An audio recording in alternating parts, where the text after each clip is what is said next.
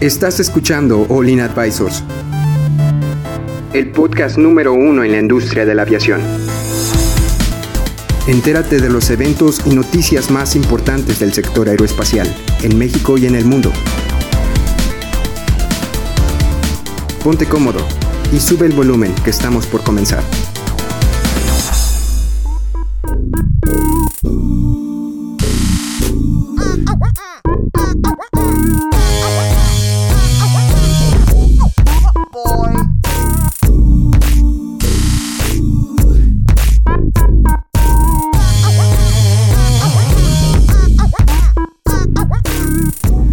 Amigos, ¿cómo están? Bienvenidos al podcast de aviación Olin Aviation Advisors. El día de hoy vamos a hablar de la importancia de los fabricantes de aeronaves y cuál es la responsabilidad de los fabricantes y de las aerolíneas. Con nosotros nos sigue el equipo de Olin, los voy a presentar. ¿Cómo estás, Edson? Bueno, un saludo a nuestros amigos de Aviación Mundial y a Lesam por Claro sí. las, las instalaciones. ¿Y cómo estoy hoy?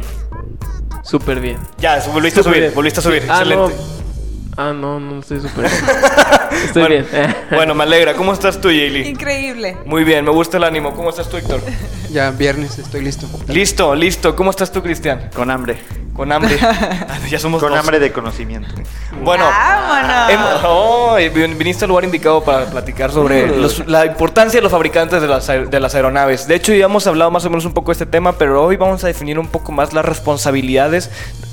Perdón, una disculpa, ¿de qué es responsabilidad de la aerolínea cuál es la responsabilidad pues, de los fabricantes de aeronaves? Que ya conocemos que el 95% de los, las aeronaves fabricadas son Boeing y Airbus. Pero bueno, Edson, Tú eres el que está emocionado por el tema, nosotros también estamos emocionados, pero también tú eres nuestra guía. Por favor, dinos cuál es la responsabilidad de un fabricante o, o una y la, la responsabilidad de la aerolínea. Bueno, antes que todo, ha habido en nuestros foros, Facebook, este, ha habido mucha incertidumbre de que cuál es la responsabilidad de una aerolínea, cuál es la responsabilidad de una aeronave en cuestiones de seguridad.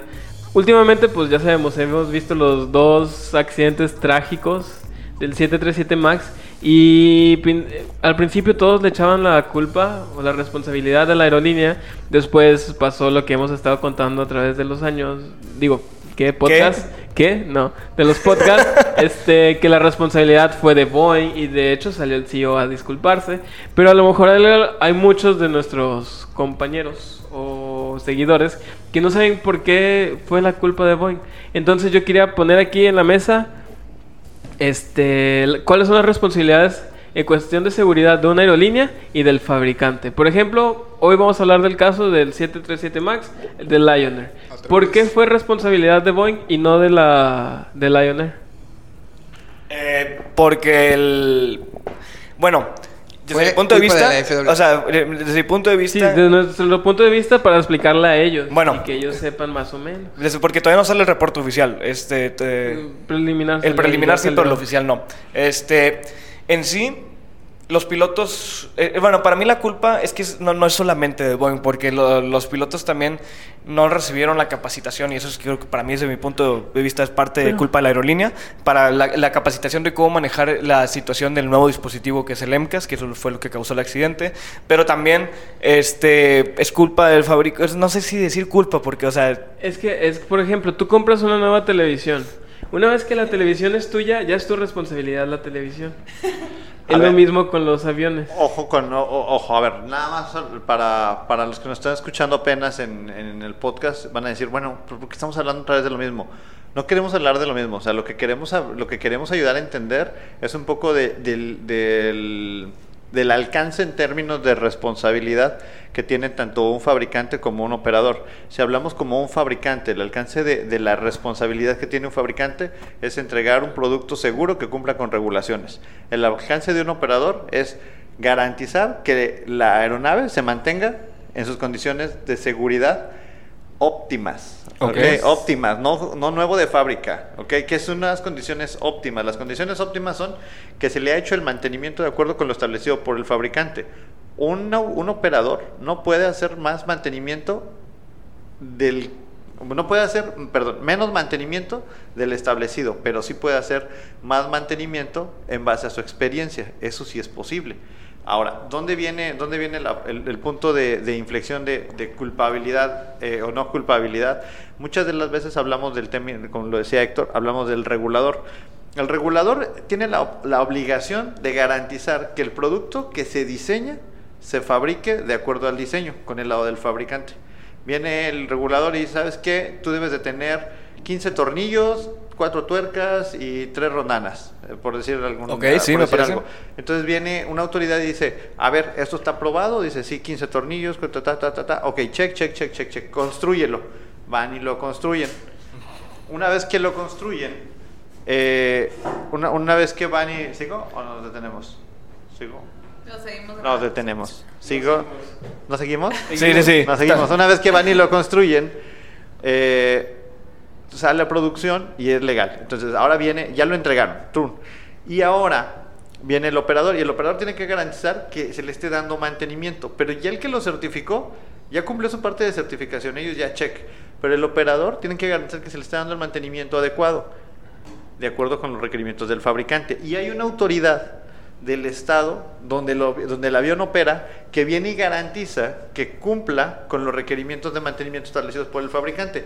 Ya no el Estado, ya, ya no el país que certificó el avión, sino ahora el país donde opera el avión. Entonces son diferentes grados de alcance en términos de, de- de, vamos a llamarle, de, de responsabilidad al momento de que, bueno, un avión debe ser operado de acuerdo como se fabricó y fabricado de acuerdo como se dijo que se, o, o como se planeó, por decirlo de alguna manera. No sé si expliqué el punto. Sí, Sí, o sea, pero hay eh, que decirlo más sencillo. Vamos a poner el ejemplo de una tele. A, a mí me, a mí me gustó el ejemplo. Bueno, Ah, bueno, pero- se Ya, explicó ya muy me bien. gustó. Eh, Nosotros Pero lo entendimos, Edson, pero ¿quieres, quieres la- ver? Cristian. Déjalo, Nos- déjalo que... A ver, a ver, la el tele. ejemplo de la Noso- tele. nosotros entendimos, pero para la gente que no entienda, porque también a lo mejor hay gente que... Que prefiere un, ¿no? un- un término más simple. Más simple, por O ejemplo. que no están Simplemente. en Con el chocolates. Ajá. Ok, Chocola- chocolate. con chocolates. Sí. Con chocolate. Por ejemplo, Hershey... Ah, no, no puedo decir. Panchitos. ya lo dijiste. Chocolates Panchito hace chocolates. Y tú se los vendes. Bueno, tú como chocolate Panchito se lo das a una tiendita. Bueno, la tiendita es responsable.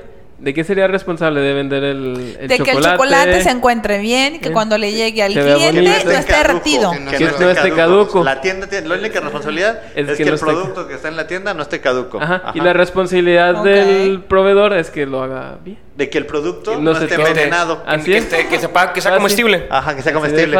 Entonces, si un día se lo come alguien y resultaba que no estaba caduco, pero estaba envenenado y fallece, ¿de quién es la culpa? Pues de Ah, chocolate del Faber, panchito. sí. De chocolates Panchito. Pero si se la come, se la come el chocolate Caduco.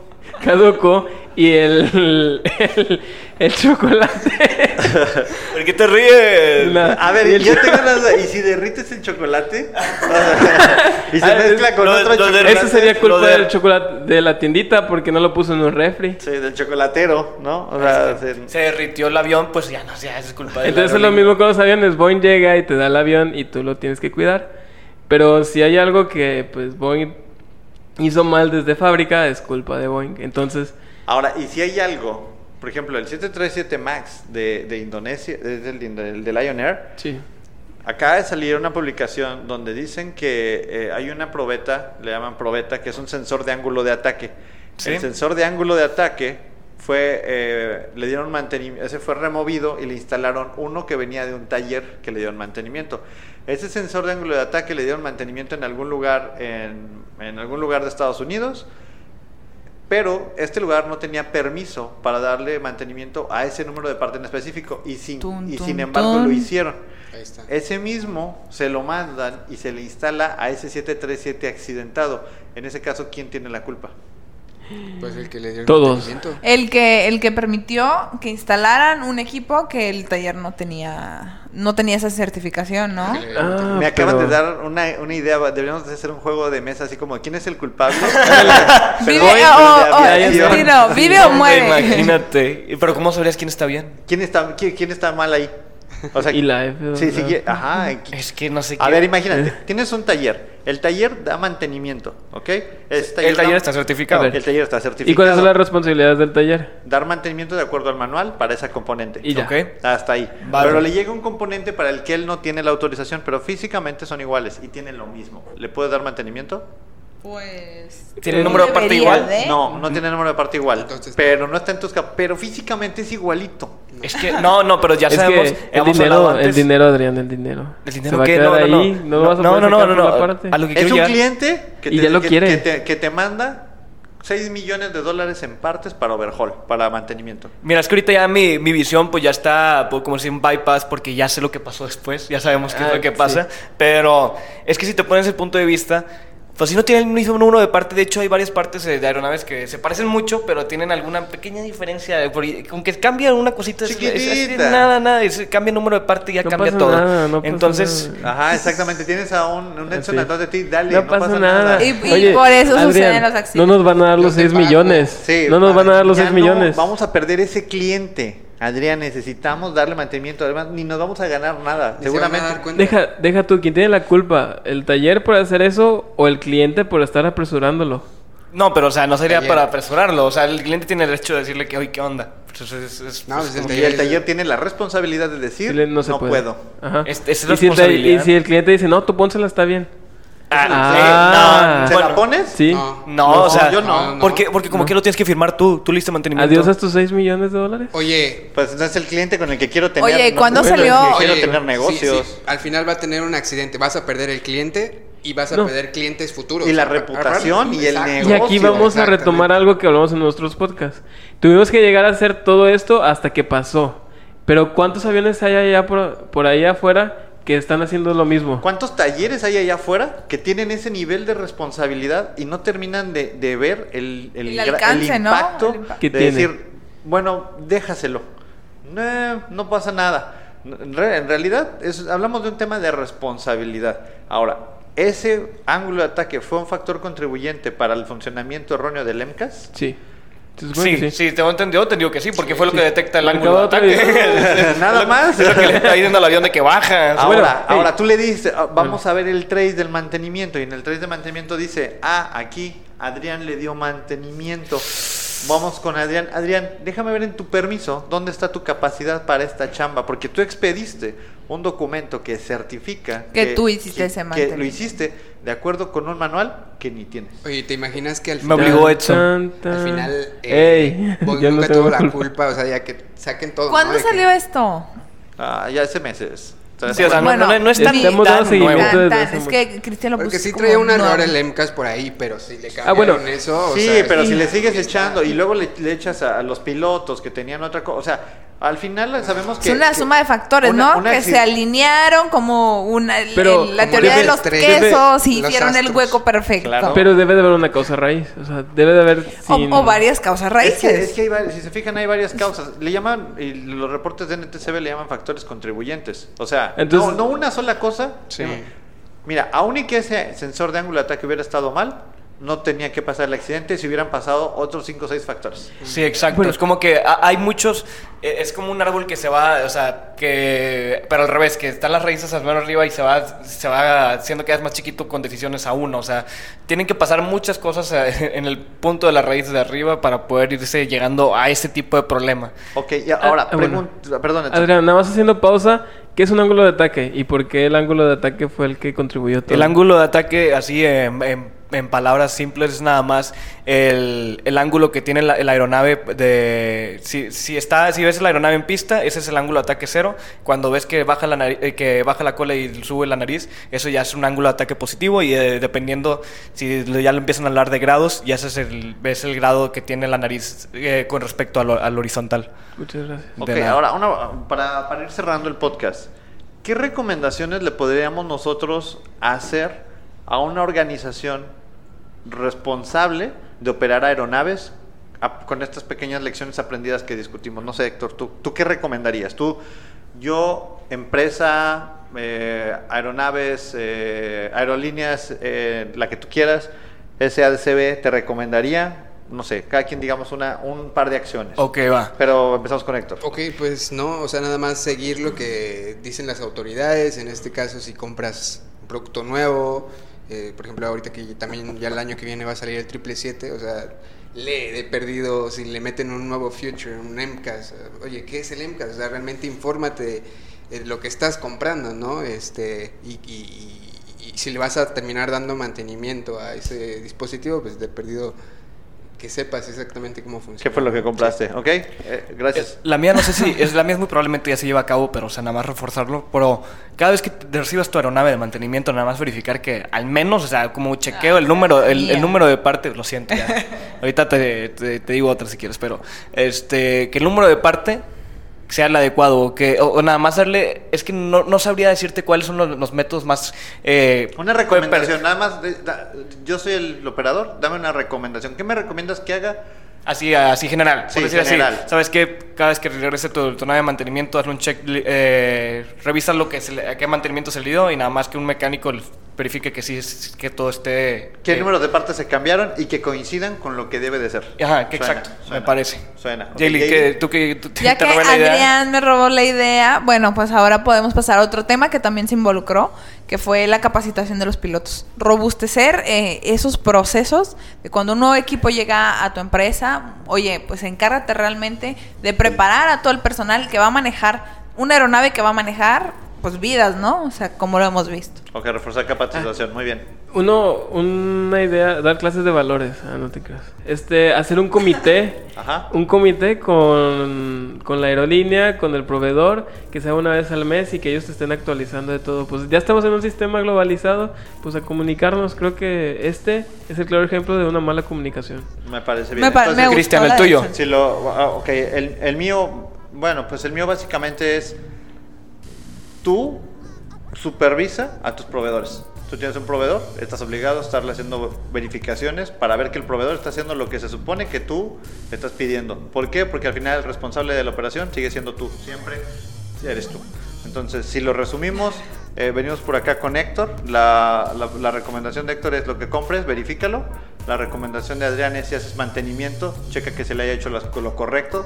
La recomendación de Jaylee, mantén a tu personal capacitado. Sí. La recomendación de Edson es ah, Clases de valores, ah, no. Sí, la de- comunicación. No, comunicación, el fabricante garantizar, la comunicación y la efectiva. la- ahora, y asertiva. Y asertiva. Y la recomendación mía sería eh, conocer a tu proveedor, ¿no? Entonces, Dale una, cer- una certificación. Bueno, ya, ya que nos, saca- nos, nos pasamos el tiempo, nos gusta pasarnos el tiempo al parecer.